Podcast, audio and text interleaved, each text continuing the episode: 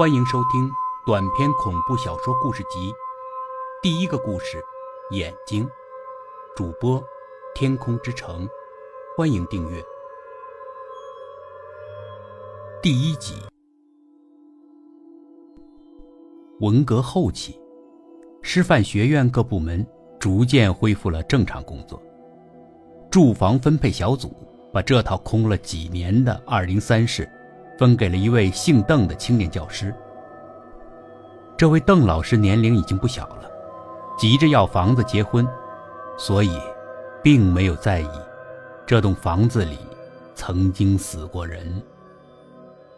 婚礼顺利举行，到了夜晚，在闹新房的朋友们散去之后，小两口宽衣上床，刚要开始羞涩的亲密时。就听到几声怪笑，笑声清晰明亮，仿佛夹杂着些许伤感的味道。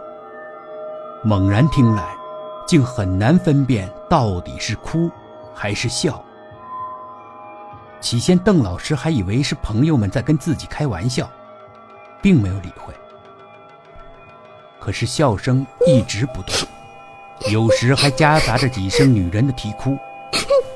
再加上窗外随风摆动的槐树枝叶，在寂静的夜晚，就显得出奇的恐怖。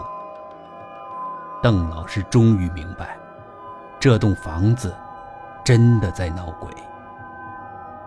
于是他连夜就搬出了二零三室。可是恐怖的悲剧并没有因为他的离开而结束。十个月后，邓老师的新婚爱人难产。在送往医院的路上就死了。到医院，大夫们剖开孕妇的肚子，发现了一个早已死去多时的怪胎。这个怪胎没有眼睛，鼻子上面是一个又大又软的额头。有个好奇的大夫，用手术刀轻轻划开了死婴畸形额头，发现死婴的头颅里竟然没有长脑子。却长了密密麻麻几百个眼睛。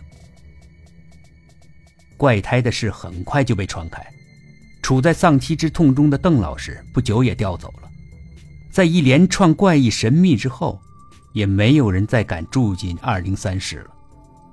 这套房子就这么一直空着，直到日历被翻到一九八七年。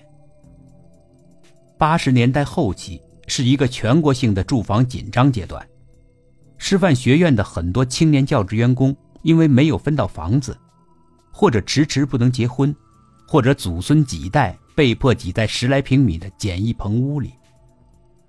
学院负责分房的领导焦头烂额，情急之下又想起南平八十五号这套空了十多年的二零三室。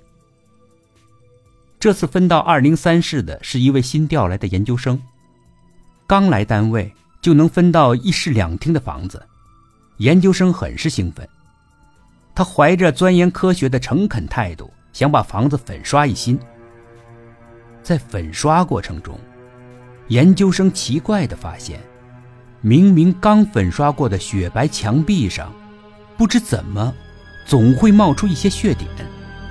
他把这里的血斑抹白之后，那里又出现新的血斑，就好像有人在故意开玩笑似的。恰好这个时候，研究生的哥哥和嫂子抱着快三岁的小侄子来看他。小侄子一进二零三室，就指着北面窗户底下惊恐的大哭起来，仿佛看到了什么可怕的东西。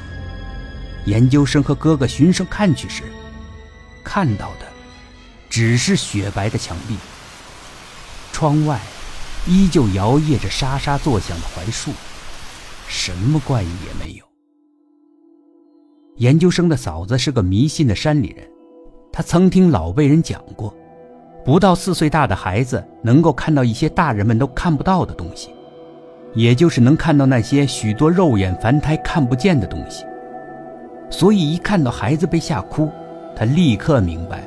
这套长期空着的二零三室里，一定有一些不干净的东西，而且此刻就坐在北窗户的下面。